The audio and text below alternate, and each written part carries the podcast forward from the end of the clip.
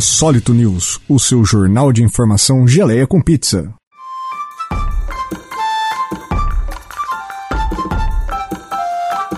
E no programa de hoje, dinheiro fecal, policial corretor, pinga braba e peixes não têm alma.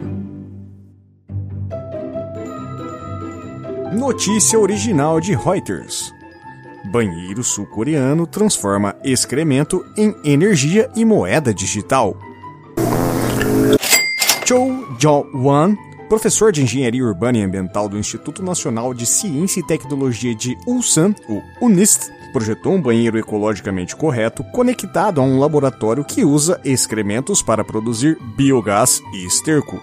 O banheiro, batizado de BV, uma mescla das palavras abelha e visão, usa uma bomba de vácuo para enviar fezes para um tanque subterrâneo, reduzindo o uso de água. Lá, os micro-organismos decompõem os resíduos em metano, que se torna uma fonte de energia para combustão, alimentando um fogão a gás, caldeira de água quente e célula a combustível de óxido sólido. Se pensarmos fora da caixa, as fezes têm um valor precioso para produzir energia e esterco. Eu coloquei esse valor na circulação ecológica disse Cho. Uma pessoa comum defeca cerca de 500 gramas por dia, que podem ser convertidos em 50 litros de gás metânico, disse um engenheiro ambiental. Esse gás pode gerar 0,5 kWh de eletricidade ou ser usado para dirigir um carro por cerca de 1,2 quilômetros. Hey, that's pretty good. Cho ainda criou uma moeda virtual chamada Jigo, que significa mel em coreano. Cada pessoa que usa o banheiro ecológico ganha 10 de Gol por dia.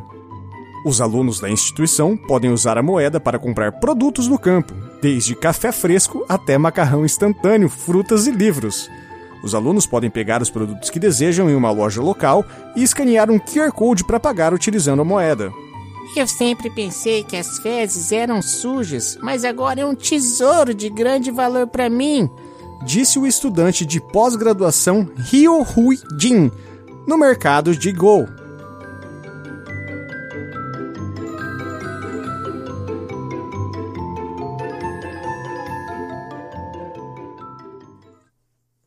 Notícia original de Global News. Policial do condado americano de York acusado de trabalhar como corretor de imóveis durante o turno. A polícia de York divulgou um comunicado à imprensa que dizia que na primavera deste ano o Professional Standards Bureau lançou uma investigação interna sobre uma possível fraude cometida por seu integrante. A polícia ainda disse que a investigação relatou que o funcionário trabalhava como corretor de imóveis durante seu horário de trabalho na Polícia Regional de York.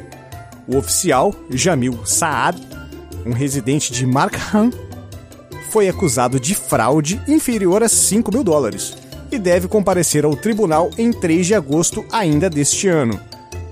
A polícia disse que Saad trabalha com a polícia de York desde 2013, mais recentemente na unidade de gerenciamento de informações.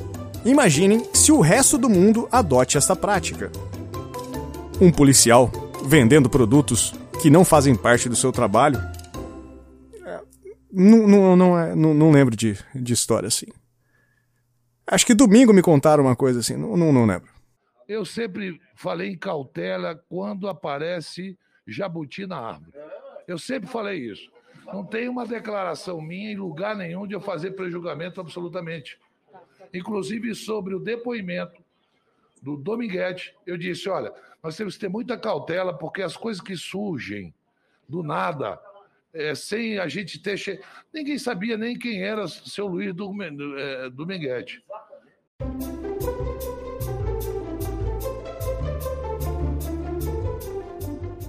Notícia original de Insider. Uma manada de búfalos indianos bêbados expôs um estoque oculto de bebidas contrabandeadas e fez com que seus fazendeiros fossem presos.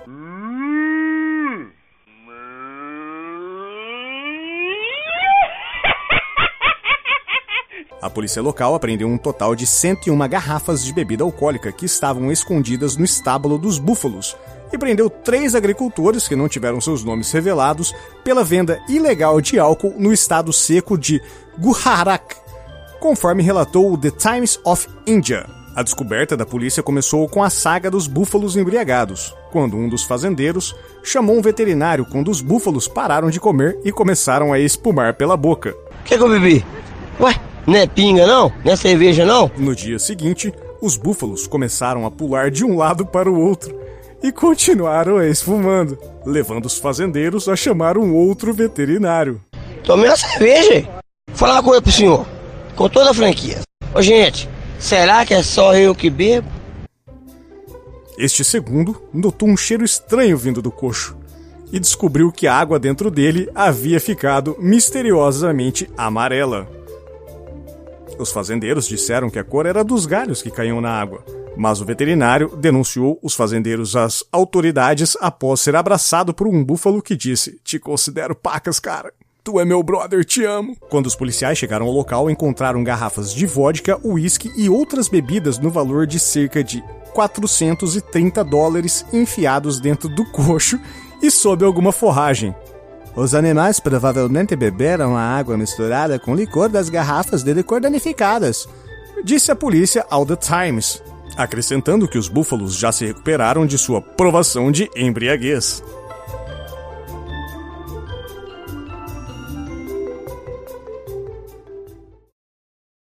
Notícia original de CNN Mundo. A metanfetamina nos cursos de água pode estar transformando trutas em viciados. Não, não é, não é seu parceiro, seu truta. Esse aí também é um chapido. Pesquisadores liderados por Pavel Hork, ecologista comportamental da Universidade Tcheca de Ciências da Vida em Praga, começaram a investigar se as drogas ilícitas alteram o comportamento de peixes em níveis encontrados em corpos d'água, de acordo com o estudo publicado na terça-feira.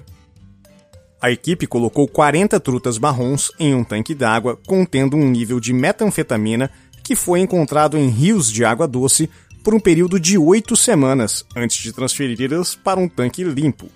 Então, a cada dois dias, os pesquisadores verificavam se as trutas estavam sofrendo de abstinência de metanfetamina, dando-lhes a escolha entre água contendo a droga ou água sem.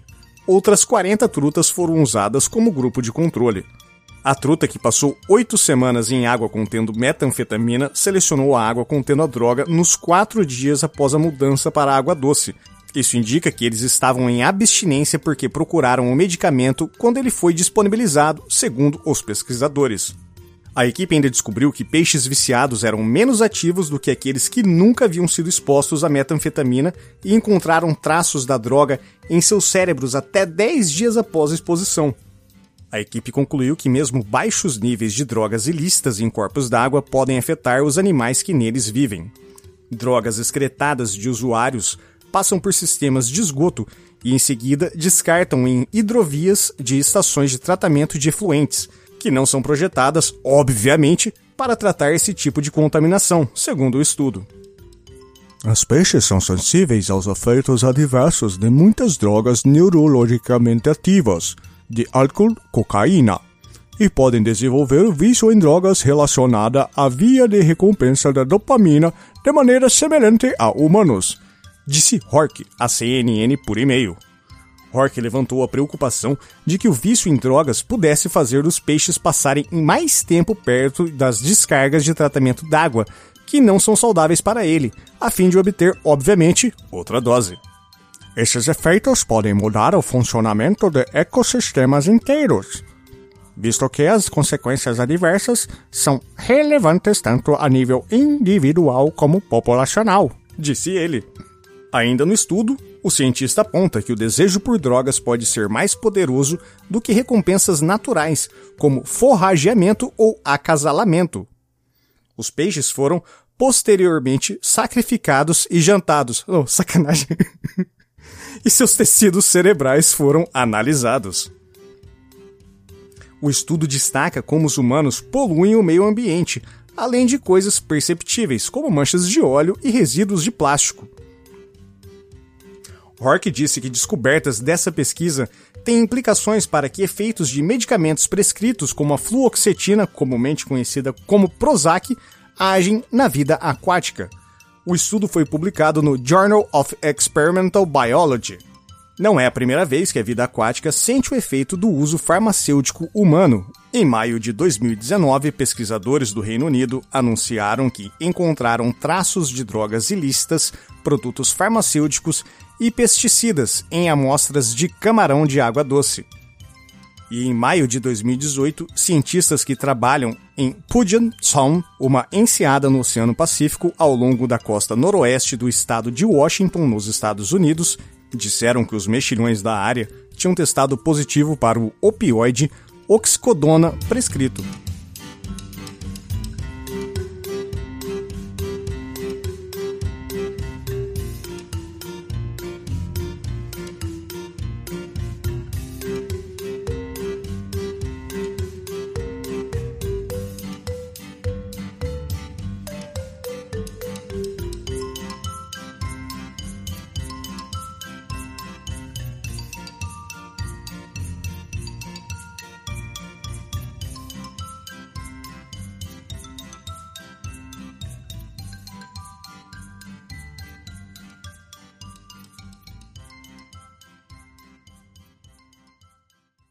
Esse foi o Insólito News, as notícias que ninguém precisa saber, contadas por mim.